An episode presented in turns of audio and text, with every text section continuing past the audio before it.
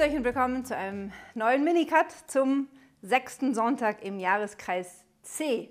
Ich muss ein bisschen schmunzeln, wenn ich sage Minicut, weil mir sehr bewusst ist, dass es sich schon lange um einen Maxicut handelt und auch wieder heute. Aber wisst ihr, ich denke mir, in der heutigen Zeit, die so dunkel ist und wo das Glaubenswissen derart geschwunden ist, kann es niemandem schaden, wenn er sich jede Woche mindestens eine halbe Stunde mit dem Wort Gottes beschäftigt und versucht es tiefer zu verstehen und tiefer zu durchdringen. Denn wir müssen noch mal ehrlich sein, wenn wir eine Rechnung in unserem Leben aufstellen, wie viel Zeit wir investiert haben für unsere weltliche Ausbildung, für unser Studium, für Wissen, sportliches Können, wie viele Stunden wir pro Woche vor dem Fernseher sitzen, wie unglaublich viel wir in den letzten zwei Jahren über Virologie gelernt haben und das vergleichen mit der Zeit, die wir investieren, um unseren Glauben besser zu verstehen, dann fürchte ich, dass in vielen Fällen die Rechnung ziemlich peinlich ausschaut. Und es ist doch leider eine traurige Tatsache, dass das Glaubenswissen von vielen Erwachsenen das eines Kommunionkindes um weniges übersteigt. Also, das betrifft natürlich keinen von euch, sonst würdet ihr nicht einen Minicut schauen und euch jede Woche eine halbe Stunde antun. Aber äh, das ist der Grund, warum ich nicht zurückgehe auf fünf Minuten, weil ich finde, es ist wirklich die Zeit gekommen, dass wir unseren Glauben tiefer verstehen. So, und wir lassen uns führen von den Sonntagslesungen, denn das ist das Wort, das Gott in unsere Zeit hineinspricht. In diesem Sonntag hören wir das Evangelium aus dem Lukas-Evangelium, ganze Jahr über, Lukas Kapitel 6, Verse 17 bis 26. Diese Verse stehen in einem Kontext. Ihr kennt vielleicht den Spruch der Immobilienmakler, Location, Location, Location. Kommt immer darauf an, wo das Haus oder die Wohnung steht. Im Evangelium muss man immer im Kopf haben, Kontext, Kontext, Kontext. Was ist der größere Kontext? Jesus kommt in der direkt vorhergehenden Perikope von einem Berg herunter. Und zwar heißt es direkt vorher in Lukas 6, 12 bis 16, dass Jesus auf einen Berg hinaufgegangen war, um zu beten und die ganze Nacht im Gebet verbracht hatte. Und als es Tag wurde, rief er seine Zwölf zu sich, wählte zwölf aus ihnen aus und sie nannte er auch Apostel, Simon, Petrus etc. Wir haben hier einen Akt, in dem Jesus die Führer seines neuen Volkes konstituiert. Was Lukas hier zeigt, ist im Prinzip das Gleiche, was uns auch Matthäus in der Bergpredigt zeigt, nämlich Jesus, der ähnlich dem Mose im Alten Testament auf den Ort der Begegnung mit Gott hinaufsteigt, dort die Nacht im Gebet mit dem Vater verbringt und das, was er vom Vater empfängt, bringt er dann wieder herunter vom Berg und verkündet es seinem Volk. Das Interessante ist aber, dass er nicht nur hinaufgeht und vom Vater empfängt, sondern obendrein, oben auf dem Berg, diese zwölf zu sich ruft und damit quasi die Grundsteine legt für sein zukünftiges Volk, das wir die Kirche nennen. Und jetzt, als er herabkommt vom Berg, heißt es, dass dort unten in der Ebene eine große Schar seiner Jünger stand und viele Menschen aus ganz Judäa und Jerusalem und dem Küstengebiet von Tyrus und Sidon waren gekommen, um ihn zu hören und von ihren Krankheiten geheilt zu werden. Lukas malt uns hier das Bild des ersten Kerns der Kirche sozusagen, Jesus Christus umgeben von seinen zwölf, einer riesigen Menge von Menschen und in dieser Menge seiner Jünger. Im Prinzip war das ganze Volk Israel gekommen, ihn zu hören, aber nicht nur das. Jetzt schon sehen wir, dass auch die Heiden ihn hören wollen. Und dann heißt es im Vers 20, Jesus richtete seine Augen auf seine Jünger und sagte, auf wen richtet Jesus seine Augen? Auf die zwölf, mit denen er da vom Berg hinunterkommt? Nein, auf die Jünger, auf sein ganzes Volk, das da unten in der Ebene steht. Jesu Augenmerk ist auf die Jünger gerichtet. Und zum Jüngersein ist jeder berufen, der getauft ist. Letztlich ist jeder zum Jüngersein berufen, der überhaupt je geboren wurde, denn jeder ist in Christus und auf Christus hin geschaffen. Worum es mir jetzt hier geht, ist die Tatsache, dass Jesus vom Berg herabkommt mit den zwölf, aber seine Zielrichtung sind die Jünger, die ganze Kirche. Und das Interessante ist, dass Jesus jetzt im Lukasevangelium seine erste große Predigt hält. Und die erste große Ansprache, von der erwartet man natürlich, dass sie das Wesentliche enthält, dass Jesus uns zu offenbaren gekommen ist.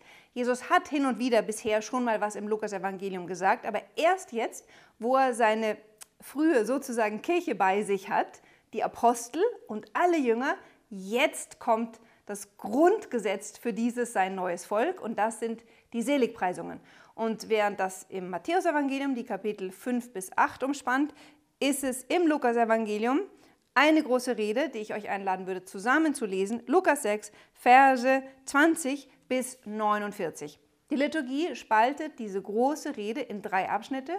Wir hören an diesem Sonntag den ersten Abschnitt, die Seligpreisungen im engeren Sinne, und dann am nächsten Sonntag den zweiten Abschnitt, am übernächsten Sonntag den dritten Abschnitt und dann kommt die Fastenzeit und damit äh, hören wir das Ende nicht, aber deswegen lese ich euch das Ende jetzt vor. Das Ende ist nämlich interessant, weil es wirklich die neutestamentliche Parallele zur ersten Lesung von diesem Sonntag ist. Wir haben an diesem Sonntag in der ersten Lesung, jetzt lese ich euch erst in Jeremia vor und dann werdet ihr wieder erkennen, wie Jesus genau die gleiche Idee aufgreift, aber ein bisschen in einem anderen Bild. Da sagt der Jeremia zu einem Volk, das in einer Wüstengegend lebt, verflucht der Mann, der auf Menschen vertraut, auf schwaches Fleisch sich stützt und dessen Herz sich abwendet vom Herrn. Er ist wie ein Strauch in der Steppe, der nie den Regen kommen sieht. Er wohnt auf heißem Wüstenboden im Salzland, das unbewohnbar ist. Ein Mensch, der sein Leben nicht in Gott verwurzelt, ist wie so ein Strauch in der Steppe, der letztlich kein Wasser hat zum Leben gesegnet, so, und jetzt müsste man eigentlich übersetzen, selig der Mensch. Denn die Seligpreisungen im Neuen Testament nehmen diese Idee von Makarios, selig, genau von Jeremia und Psalm 1, die wir in der Liturgie hören. Selig der Mensch, der auf den Herrn vertraut und dessen Hoffnung der Herr ist. Er ist wie ein Baum, der an Wasser gepflanzt ist und zum Bach seine Wurzeln ausstreckt. Der Bach ist natürlich das Wasser Gottes, der Heilige Geist. Er hat nichts zu fürchten, wenn Hitze kommt. Seine Blätter bleiben grün, auch in einem trockenen Land ist er ohne Sorge. Er hört nicht auf, Frucht zu tragen. Prüfen wir uns also an diesem Sonntag, ob wir all unser Vertrauen auf den Herrn setzen oder immer noch auf Menschen. Menschen sind wie leere Zisternen, die das Wasser nicht halten oder im Bild Jesu, und das wird das Ende der Bergpredigt im Lukasevangelium sein. Da sagt Jesus, ich will euch zeigen, wem ein Mensch gleicht, der zu mir kommt und meine Worte hört und danach handelt. Er gleicht einem Mann, der ein Haus baute und dabei die Erde aufhob und das Fundament auf einen Felsen stellte. Als ein Hochwasser kam und die Flutwelle gegen jenes Haus prallte, konnte sie es nicht erschüttern, weil es gut gebaut war. Wer aber hört und nicht danach handelt, gleicht einem Mann, der ein Haus ohne Fundament auf die Erde baute. Die Flutwelle prallte dagegen und sofort stürzte es ein und der Einsturz jenes Hauses war gewaltig. Also, das hörend will man natürlich wissen, wie will Jesus, dass ich mein Leben gestalte. Und das hören wir jetzt in der sogenannten, hm, jetzt bei Lukas ist es nicht die Bergpredigt, das ist bei, bei Matthäus, bei Lukas ist es die Predigt in der Ebene. Lukas malt es in der Ebene, weil ich, wie schon gerade gesagt, er zeigen will, dass es Jesus ist, der vom Berg herabkommt, wie Moses, der von Gott die Offenbarung empfangen hat und dann zum Volk herunterkommt und dem Volk in der Ebene das vom Vater empfangene offenbart und damit das neue Grundgesetz für das neue Volk Gottes, die Kirche, gibt. Jesus richtet seine Augen auf seine Jünger und sagte, da will ich nochmal stehen bleiben, weil es wichtig ist, im gegenwärtigen Kontext der Kirche richtig gut zu verstehen. Für wen ist Jesus gekommen? Für die Menschen, für jeden von uns. Jeden von uns ruft er in seine Kirche zu kommen, jeden von uns ruft er seine Jünger zu werden. Für uns hat er sein Leben am Kreuz hingegeben, für uns lässt er die Sakramente der Kirche fließen, für uns ist seine heilende Kraft bis heute unter uns. Wie sein, gelangt sein Wort zu uns? Wie gelangen vor allen Dingen die Sakramente zu uns? Durch eine Handvoll Diener, die er eingesetzt hat, das Depositum Fidei, so nennt man das, also das Glaubensgut, das Jesus den Jüngern anverkündet hat, uns zu überliefern und uns zugänglich zu machen. Diese zwölf und ihre Nachfolger sind eingesetzt, niemand anders als Jesus Christus zu repräsentieren, nie sich selbst, nie ihre eigene Meinung, nie ihre eigenen Ideen, sondern haben 100% und ausschließlich den Auftrag, das Wort Gottes unverfälscht in unsere Zeit hinein zu jedem von uns zu tragen.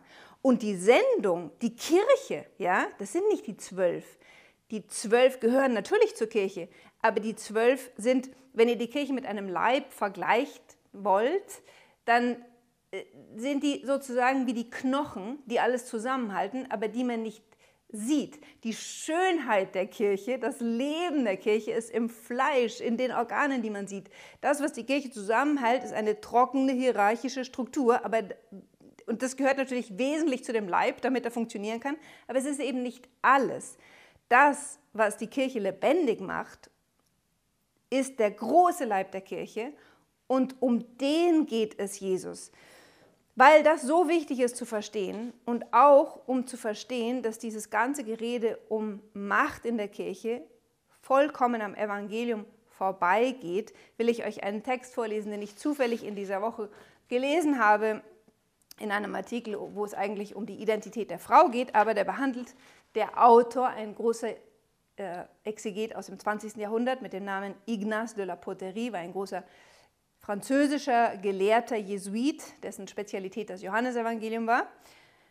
Der handelt hier von der Sendung des Amtes in der Kirche. Und da sagt er so schön, das apostolische Amt ist seinem Grundsymbol nach männlich.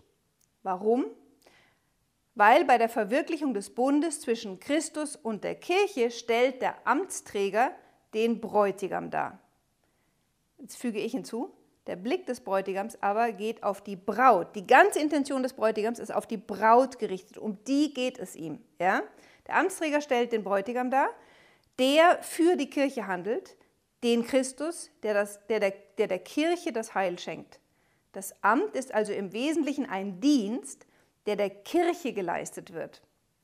Außerdem handeln die Amtsträger der Kirche nicht in ihrem eigenen Namen, sondern im Namen Jesu Christi. Sie handeln nur, nur unterstrichen, in persona Christi. Das ist natürlich wahnsinnig viel, aber Sie müssen sich eben immer bewusst sein, Sie handeln in persona Christi.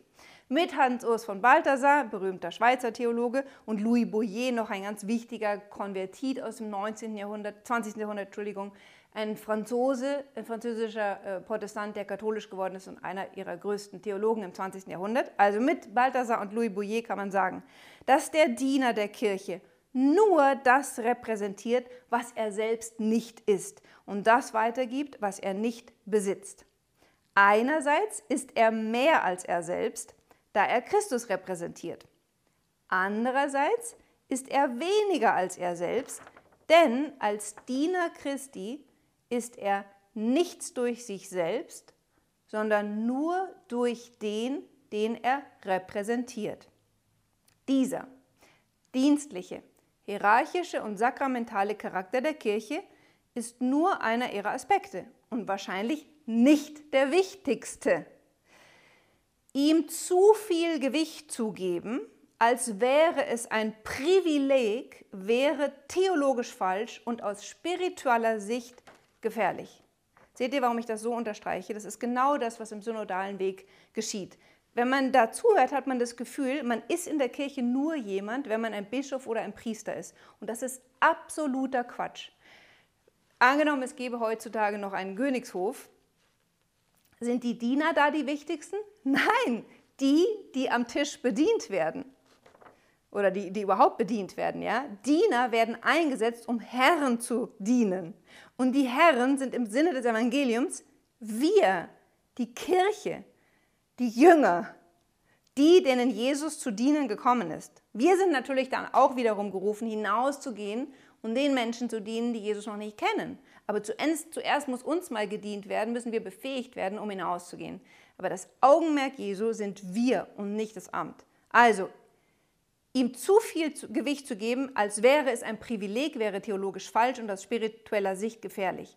Da das Amt zum institutionellen, organisatorischen und strukturellen Aspekt der Kirche gehört, würde es leicht zu einer klerikalen, äußeren und politischen Auffassung des kirchlichen Lebens führen.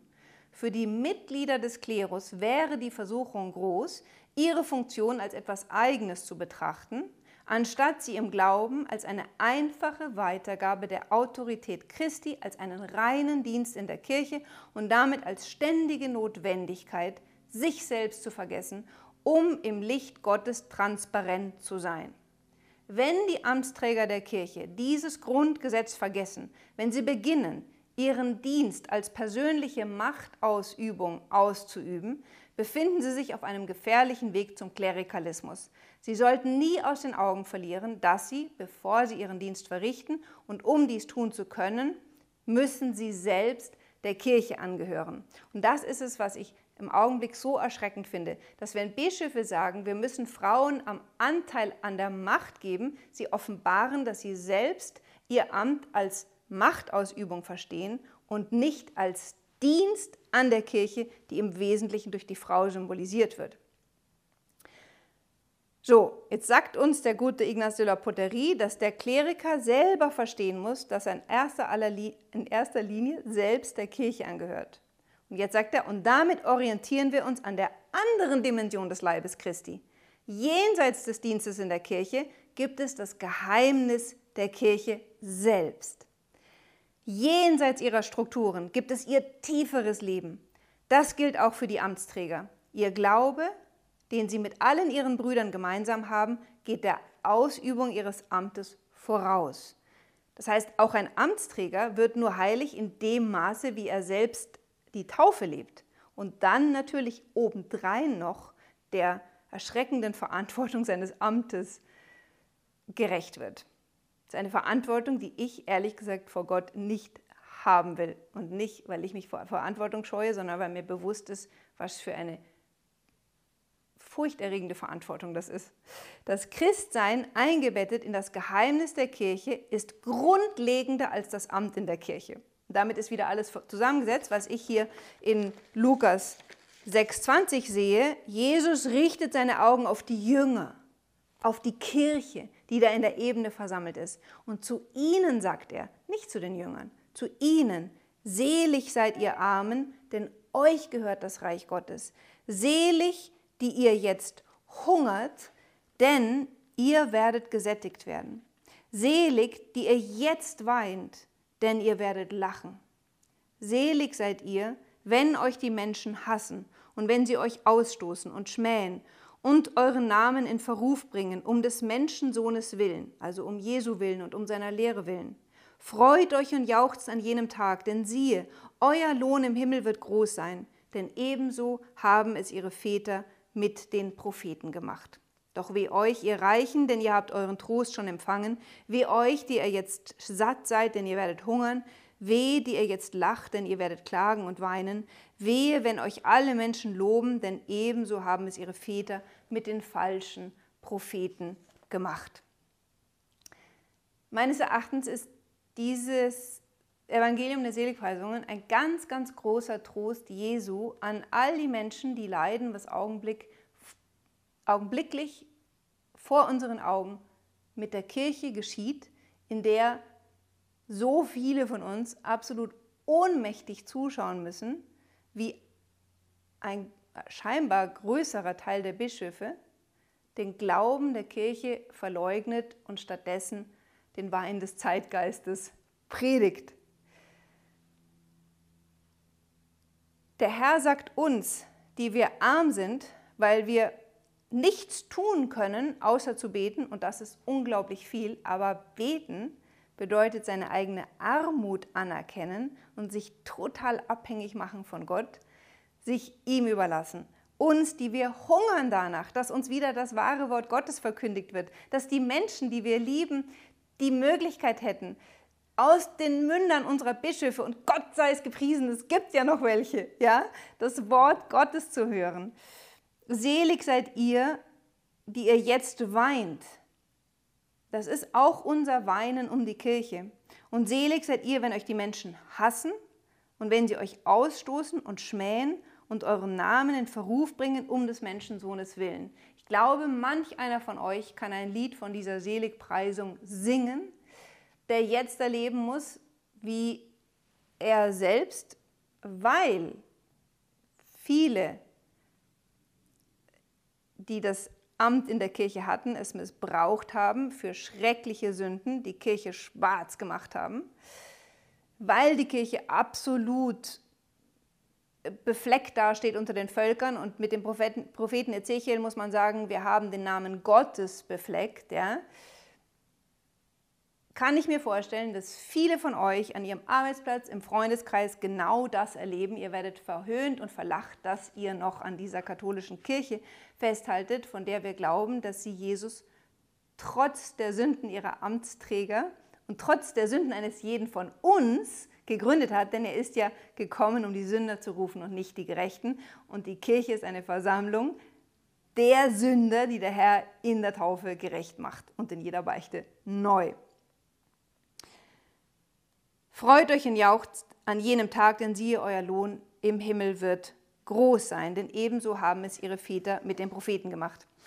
Ich habe in der Vorbereitung auf dieses Evangelium mir den Papst Benedikt geschnappt, weil er ein prachtvolles Kapitel zu den Seligpreisungen in seinem Buch Jesus von Nazareth hat. Und es ist eine bekannte Tatsache, dass die Seligpreisungen zuerst mal ein äh, Porträt Jesu malen, ja? sowohl wie bei Matthäus wie auch bei Lukas, wenn man das genau liest, haben wir eigentlich hier genau das, das ganz glasklare Porträt Jesu und auch der Mutter Gottes, ganz besonders im Lukas-Evangelium. Denn die Mutter Gottes ist ja die, die vor Gott total arm ist, ja? die vollkommen frei ist von jeden weltlichen Begierden nach Macht, nach Anerkennung, nach Besitz. Nichts von dem hat sie. sie. Ihr Herz gehört nur Gott und sie ersehnt sich nur Gott. Und sie ist auch diejenige, die hungert danach, dass das Reich Gottes kommt. Sie ist die, die weint für jeden Einzelnen von uns, etc. Und deswegen präsentiert uns Lukas, die Mutter Gottes, am Anfang als diejenige, die singt.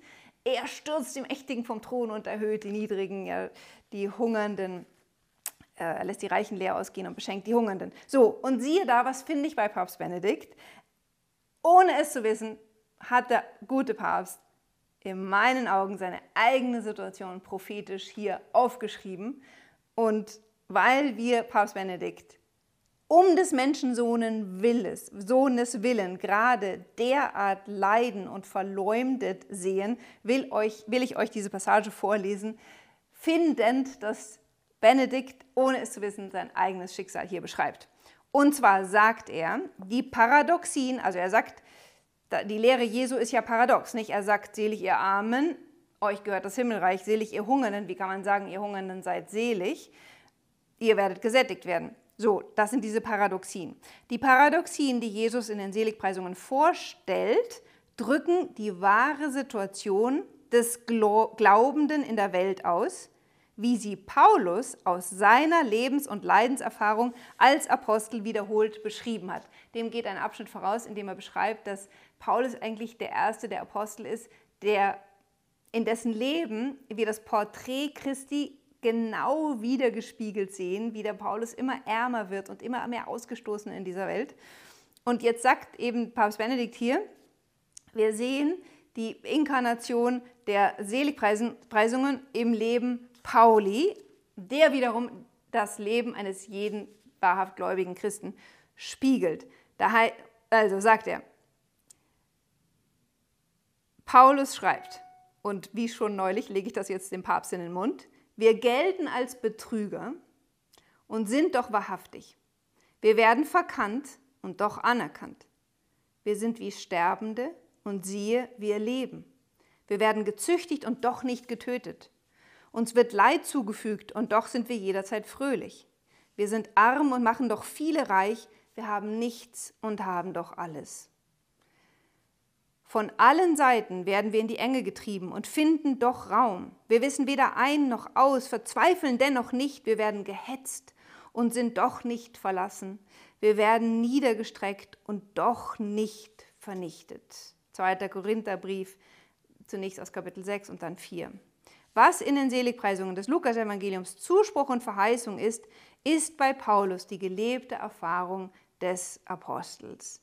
Er fühlt sich auf den letzten Platz gestellt, wie ein Todgeweihter und zum Spektakel geworden für die Welt. Heimatlos, selbst das bestimmt auf Papst, trifft auf Papst Benedikt zu.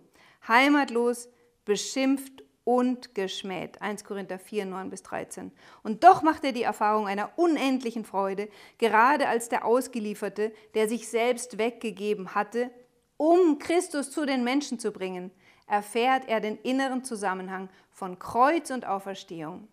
Wir werden dem Tod ausgeliefert, damit auch das Leben Jesu in unserem sterblichen Leib offenbar wird.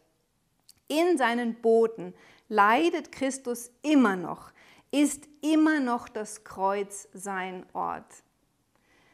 Aber er ist doch unwiderruflich der Auferstandene. Und wenn auch der Bote Jesu in dieser Welt noch in der Leidensgeschichte Jesu steht, so ist darin der Glanz der Auferstehung dennoch spürbar und schafft eine Freude, eine Seligkeit, die größer ist als das Glück, das er vorher auf weltlichen Wegen erfahren haben mochte. Jetzt weiß er erst, was wirklich Glück, was wahre Seligkeit ist und erkennt dabei, wie armselig das war, was von den üblichen Maßstäben her als Befriedigung und Glück angesehen werden muss.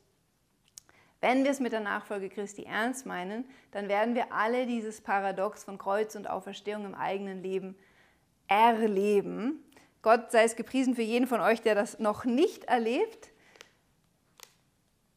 Trotzdem muss man sagen, dass Jesus uns keinen Rosengarten verspricht, sondern sehr real wir jetzt in eine Zeit hineinkommen, wo wir erleben werden, dass wir als Christen auch in unseren Ländern immer mehr verfolgt werden. Aber für jetzt schlage ich euch vor, beten wir für Papst Benedikt, dass er wirklich in der Tiefe diese Freude erfahren darf, die auch der heilige Paulus erfahren hat.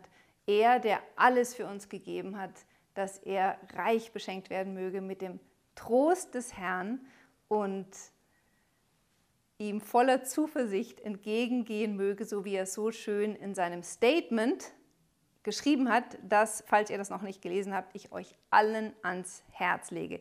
Ich werde diesen Text vom Ignace de la Poterie ähm, copy-pasten und in die Beschreibung tun und den Link zum Statement von Papst Benedikt, aber ich vermute, dass ihr das eh alle schon gelesen habt. Damit wünsche ich euch einen ganz gesegneten Sonntag und hoffentlich bis nächste Woche.